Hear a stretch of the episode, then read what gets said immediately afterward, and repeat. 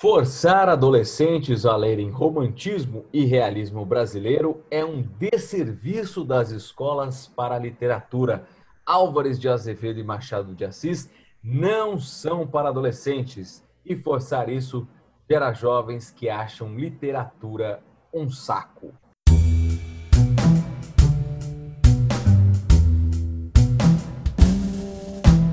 Que celeuma, Pedro Leão. Bom dia, boa tarde, boa noite para você. Que celeuma, acho que essa é a palavra. Bom dia, boa tarde, boa noite. Gostamos de uma treta, né? Vamos, vamos entrar nessa polêmica? Vamos entrar nessa polêmica. Entramos um pouco tarde, mas não tem problema porque o assunto continua. Muita gente falou a respeito. Eu mesmo dei minha pequena opinião lá no Twitter. Minha conta ainda é pequena, fiz outra conta nova, enfim. Mas eu vi essa treta no dia, meu amigo, e li muita coisa a respeito, viu? É, mas vamos começar ali do começo, Pedro. Eu acho que defender que adolescentes, que jovens não leiam clássico é, por mais que imagina-se que isso vá ajudar a defender os clássicos, só torna os clássicos ainda mais repugnantes para quem os acha, né? Olha, eu acho, cara, que a gente deveria começar analisando essa opinião do Felipe Neto é, de uma outra forma. Primeiro cabe a gente falar aqui, né, sobre o Felipe Neto. Uh, ah, para quem não conhece, né, eu acho difícil alguém que acompanha um podcast não conhecer o Felipe Neto. Felipe Neto é um youtuber que, uh, enfim, gera certos dissabores bons e ruins para quem o acompanha. Eu sou uma pessoa que não gosto muito das opiniões dele, mas neste caso aqui é bom esclarecer. Ele publicou um meme. Cria uma treta literária e saia. Tipo aquele negócio, fala uma coisa polêmica e sai correndo. Aí ele foi lá e, e escreveu isso. E aí a gente tem que realmente analisar o que ele quis dizer com isso. Claro, óbvio, como ele falou, cria uma treta literária, ele queria criar uma polêmica, né? Assim como ele já criou várias polêmicas, então a gente tem que analisar a partir disso o que está querendo ser dito nesse tweet. É, eu acho que entender qual foi o autor né, do tweet é importante. Você fez uma, uma interferência boa aqui, gostei. É, eu convivi com o começo, eu lembro dele no, no canal dele no começo. A gente olhava com não curiosidade. Faz sentido. Isso, não, não faz, sentido. faz, sentido. A gente olhava para aquele canal. Criticando os, o, o Fiuk, né? Criticando. É uh, os colírios da Capricho, o rapazinho lá, o vampirinho do, do Crepúsculo, enfim. Crepúsculo. Ah, Crepúsculo. O livro que mais marcou a adolescência depois de Harry Potter que mais causou estrago na juventude mundial. E eu li, eu li, eu vi e eu fiquei triste. E eu senti dor, doeu. E eu vou dizer para vocês por quê tinha muita coisa que ele se amparava, ele pegava alguma coisa famosa e dava a opinião dele, às vezes ele concordava, a maioria das vezes ele discordava, e tinha muito de revolta juvenil da parte dele ali também, né? Enfim, ele se tornou, digamos assim, uma peça importante da internet brasileira, uma figura importante para os jovens, é, enfim, teve, foi porta-voz, inclusive, recentemente, de, de, de, digamos, entre aspas, né, de um movimento político de é, figuras da internet contra o Bolsonaro, foi entrevistado em inglês, inclusive, sobre isso. I'm a Brazilian YouTuber, and I create goofy videos and generate entertainment options for families all over the world. Você pode confiar em mim. Mas, de qualquer forma, vamos lá, a gente entendeu que é um autor, mas vamos, como você disse, entender, traçar o que ele quis dizer com isso. Ele quis dizer o seguinte: tornar essas leituras obrigatórias, seja para vestibular ou tratar isso na sala de aula com os alunos que já não têm interesse né, em, em leitura, em literatura, não vai adiantar nada. Na visão dele, isso só vai é, fazer com que essas, essas, esses jovens, esses adolescentes, esses estudantes não se interessem mesmo, porque forçar goela abaixo vai gerar ainda mais repulsa. Ele se refere, imagino, à linguagem usada, uh, ao estilo e tudo mais. Mas eu discordo redondamente, frontalmente. Cara, eu vou falar um negócio para você. Eu discordo. É, demais. Mas assim, eu discordo de, de, de forma inenarrável quando, quando o Felipe Neto abre a boca. Mas nesse caso em específico, eu tenho que dizer que ele tem um pingo de razão. Eu não vou falar que ele está 100% correto naquilo que ele escreveu, mas eu vou dizer para ele que existe uma certa coerência naquilo que ele escreveu e aí eu vou me explicar. Mas antes, eu quero que você coloque a sua opinião. Eu tenho o seguinte para dizer, como eu já disse o que eu acho que ele quis dizer, eu acho que o papel uh, que a gente tem que fazer não é repensar né, quais são os degraus para que uma pessoa goste de leitura ou entenda da literatura brasileira, né? Eu acho que quando você entende a literatura brasileira e os estilos, você entende quem foi Álvares de Azevedo, quem Aloysio de Azevedo, quando você sabe quem foi Machado de Assis, que a gente já falou inúmeras vezes que pra gente é o maior, né? Entre os maiores. Então, assim, é, quando você define que os primeiros degraus você tem que entender os livros, você tem que ter tempo para isso. Né? E quando você é um estudante de letras, quando você é um especialista no assunto, um professor de português, um professor de literatura de modo geral, você vai ter tempo para isso. Eu estou falando aqui dos seus 30 em diante, ou dos seus 20 em diante. A gente não está falando de adolescente aqui ainda, né?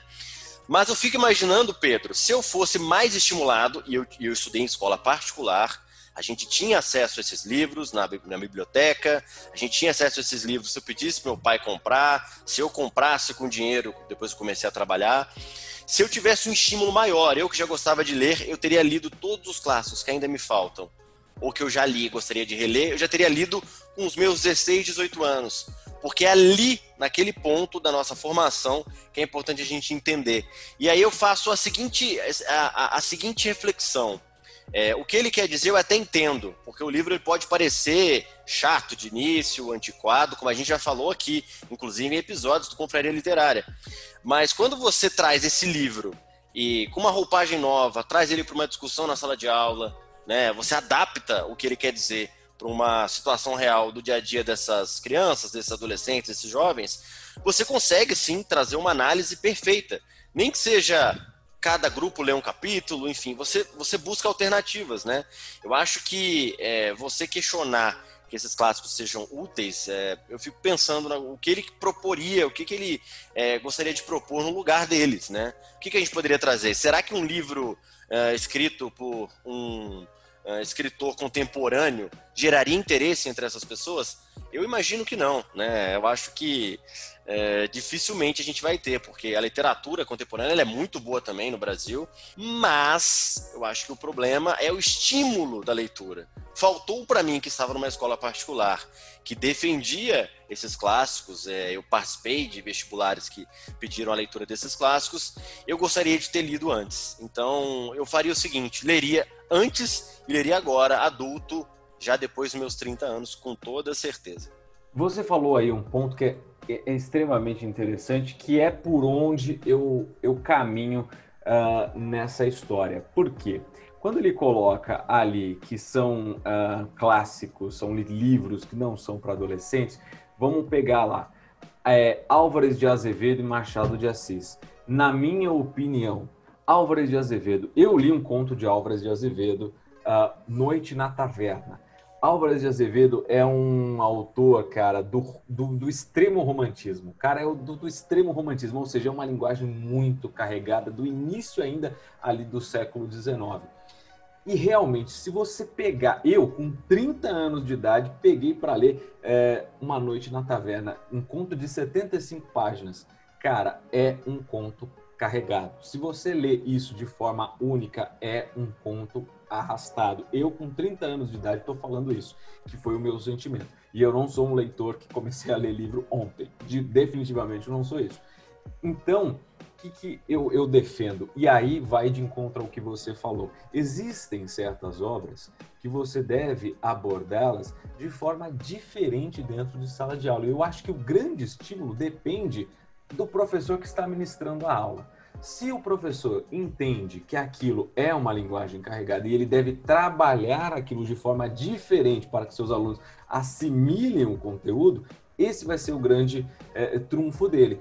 Por exemplo, você pega uma linguagem carregada do ultrarromantismo brasileiro de Álvares Azevedo e traz para cá para a gente com exemplos. Você vai lá, você trabalha uma estrofe, por exemplo, de um poema que ele escreveu, você trabalha um parágrafo por exemplo, do conto que ele escreveu, e aí você suscita uma discussão, que você suscita curiosidade a respeito de quem está é, discutindo sobre o assunto, que faz a pessoa pesquisar, faz o aluno pesquisar mais sobre o tema. Nesse caso, eu defendo esse ponto, do tipo, existem certas obras em que você não pode abordar de forma direta, a pessoa tem que ir lá e ler e dane-se, vai lá e lê e se vira. Agora, existem outras obras em que, meu, é perfeitamente é, possível você simplesmente pegar, abrir o livro, começar ele do início ao fim. E aí a gente entra em Machado de Assis. A gente pega o realismo do Machado de Assis. A gente pega o Dom Casmurro do Machado de Assis. É perfeitamente plausível você ser um adolescente, abrir a página e começar a ler Dom Casmurro do começo ao fim. Não tem problema nenhum. Você vai encontrar algumas dificuldades em relação a algumas palavras, que isso qualquer, uma, qualquer um que vive neste século vai encontrar, mas isso você é fácil você é, é, acabar, é, vamos dizer assim, solucionando, procurando a palavra correta ali, né, o significado do, termo que ele está falando ali, porque é uma palavra que está em desuso, mas a forma do que o livro é escrito é, é muito fácil de compreender.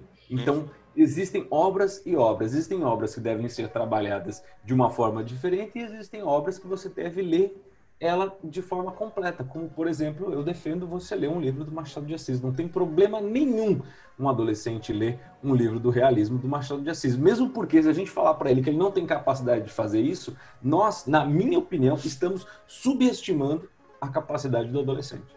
Eu acho que a sua fala final foi pontual na risca e para mim ela tem que ser o ponto alto aqui do nosso episódio, porque é exatamente isso. Nós não podemos subestimar a capacidade desses jovens, principalmente quando a gente suscita a curiosidade deles e o interesse deles. Você citou aí, por exemplo, o Capitu, é um grande exemplo de discussão que acontece até hoje. Nós falamos a respeito disso no episódio. Você que está chegando agora, confira, procura o episódio especial do Machadão, do Machado de Assis. Nós falamos bastante a respeito da Capitu.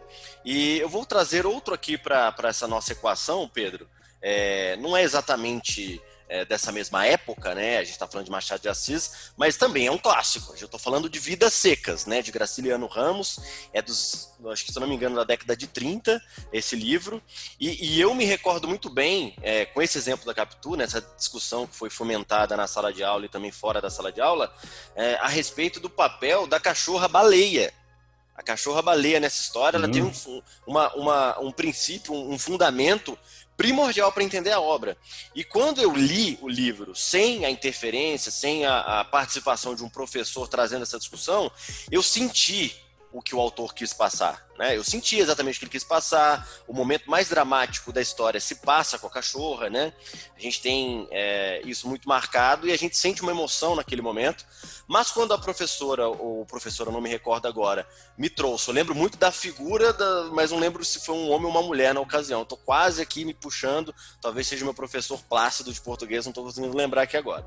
Mas fato é que trouxe falando para a gente o quê? Era quase como uma alegoria né? A, a, a, a cachorra, a cadela, ela era mais humana do que os seus tutores, do que a sua família humana, que a, o fundamento deles era só sobreviver, né? Sem água, enfim, do, no, naquele tempo seco, que a gente está falando aqui do Nordeste brasileiro.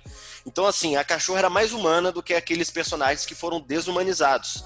E quando ele trouxe isso pra gente, eu lembro que eu recebi aquilo como uma bomba. Eu que sempre gostei de ler, já já tinha lido o livro, assim que ele mandou que a gente lesse o livro, ou, é, pediu que a gente lesse o livro. Quando eu trouxe aquela discussão para a sala de aula, eu lembro que eu achei magistral aquilo, de uma genialidade tremenda. E a, a partir dali eu comecei a entender o livro, ou o que o autor quer dizer com aquela passagem, com aquele capítulo, às vezes com uma frase, às vezes com uma fala, né? É, eu entendi que tem muita coisa implícita nas linhas, não é só o que você lê no automático, né? Mas é o que elas querem significar também. Por isso que a sua fala foi tão importante agora há pouco de falar. Estaríamos subestimando os jovens e os adolescentes se não os estimulássemos a ler os grandes clássicos. Concordo com você em gênero, número e grau. E aí a gente sofre um, um problema, porque essa crítica uh, do Felipe Neto foi feita com base no quê? Da, num, num ensino vertical, vamos dizer assim, numa imposição, ou seja, tem a FUVEST, tem o vestibular da Unicamp, tem o vestibular da Unesp, você tem que ler esse livro, esse livro, esse livro, e dane-se, leia. E aí isso chega para o pro professor, o professor olha, fala, é isso, leia. Ah, vai, vai lá, procura um resumo na internet e leia. Aí, claro, é óbvio que você vai desestimular qualquer pessoa a ler, que você está lendo por obrigação, uma coisa que vai cair no vestibular. Mas o intuito do vestibular, embora eu seja um crítico a, a determinadas obras serem incluídas no vestibular, o intuito desse uh, desse quesito é para estimular, na verdade, não essa imposição vertical, mas estimular a, a discussão dentro da sala de aula, né? É poder falar assim, olha, isso aqui, isso aqui, isso aqui vai cair no meu vestibular. É bom você tratar disso dentro de sala de aula. Agora, o vestibular, a Unicamp, a USP, né, a FUVEST, não está falando,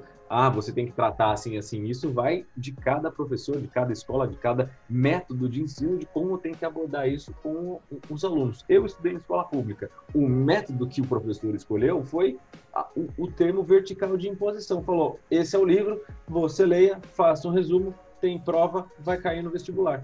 Pronto.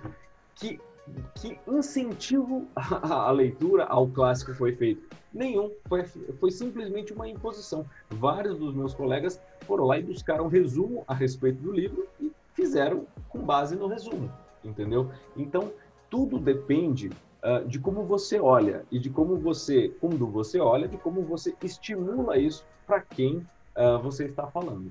Sem dúvida, concordo plenamente com você. E esse é o exemplo da escola pública, ele é muito forte porque é, no Twitter, né? Sigo muitas pessoas, vi várias reações a esse tweet do uh, Felipe Neto, e eu digo o seguinte também: é um meme, né? É um meme. Cria uma treta literária, né? E, e, e, enfim, só, só cria essa treta e saia, né? E ele fez isso e as pessoas é, caíram na treta, né? E responderam. Eu gostei de várias respostas. Eu gosto sempre da resposta que me traz reflexão. Uma delas foi de uma seguidora, é, uma pessoa que me segue, que eu sigo também, que ela disse o seguinte: na minha escola nem pediam para eu ler livro. É, a gente não tinha. Gente não, é, então. A, a, sua ainda teve assim, posição vertical, né? O que a gente também questiona, e a gente aqui, se algum educador estiver nos ouvindo, por favor, pode comentar à vontade que a gente quer realmente isso, trazer esse assunto para cá também. Mas ela falou, eu não tive essa, esse tipo de, de estímulo de maneira alguma, nem obrigatória, ela falou. E eu fui saber da existência disso agora. E ela é mais velha que eu, se eu não me engano, né? Então, é, a gente percebe que a, a gente perde muito tempo com isso. Né? A gente perde é, tempo de, de, estímulo, tempo de discussão. A gente pode, por exemplo, a gente citou em episódios passados o Curtiço, de Luiz Azevedo. Imagina um Curtiço como pano de fundo para discutir o racismo, ou da formação da sociedade, ou da formação dos morros cariocas. Muita coisa pode ser trazida daquele livro ali, né? mesmo que um ponto inicial, uma chama inicial, para fazer outras discussões. Então, enfim, esses livros são riquíssimos são cheios de nuances, falam muito sobre o povo brasileiro, falam muito sobre a história do Brasil. Eles precisam sim ser usados e precisam sim ser lidos por jovens, é, adolescentes, por estudantes. E você, pai, você, mãe, você, futuro pai, futura mãe, Faça isso também dentro da sua casa, estimule. Eu, se for pai um dia, farei isso com certeza. Mesmo tio também, será aquele tio que vai dar livro de presente, vai ler do lado. Eu acho que isso é importante também. A gente não tem que falar só da escola aqui, né, Pedro? É importante a gente falar também desse estímulo, é, digamos assim, inato na vida da, dessa pessoa mais jovem. Como diria o ditado, né? Educação vem de casa, né? É. Mas, assim, o que eu queria comentar com você, e você colocou isso, cara, e, e você mencionou, sem dizer exatamente a palavra, mas aí que eu vou colocar a palavra que eu acho que você quis é, dizer com, com toda a sua fala, que foi é, Machado de Assis, Aloysio Azevedo, Álvares Azevedo, enfim, outros a, autores do nosso cânone literário, eles são autores atemporais. Ou seja, você, como você mencionou, você pode ler o Curtiço e discutir a sociedade, a formação da sociedade brasileira. Você pode discutir o racismo, você pode discutir o preconceito, você pode discutir N fatores. Também usando obras do Machado de Assis, você pode discutir N fatores hoje, no século XXI, baseado numa obra que foi escrita na virada do século XIX para o século XX. Porque isso mostra que é uma obra atemporal, que uh, o que você está vendo e o que você pode e você identifica, isso já foi vivido há 200 anos atrás, há 100 anos atrás. E já existe uma experiência a respeito disso. E é importante você conhecer isso. Por isso que essas obras são importantes, porque elas são atemporais. Eu acho que a gente pode encerrar esse assunto por aqui. Resumindo, minha gente, Felipe Neto falou besteira. Abraço. Exatamente, concordo. É isso, galera. Quem gostou, siga a gente aí no Spotify, na sua plataforma favorita, no Deezer, temos o Anchor também. E já que eu tô pedindo para você seguir a gente nesses serviços aqui, já que você gostou desse episódio, segue a gente também no Confra Literária, no arroba Confra Literária no Instagram. Manda e-mail pra gente no confraria.cast.gmail.com. Se quiser, me segue no Mente Underline Acesa ou no Underline Las Casas e no Pedro é, Leão vai passar o dele agora. Vai, Pedro. É o seguinte, então, quem quiser pode me seguir lá no Lendo com Leão no Instagram, o Pedro Underline Leão no Instagram e também meu canal no YouTube, o Lendo com Leão. É isso, Pedro. Muito obrigado. Até semana que vem. Fui!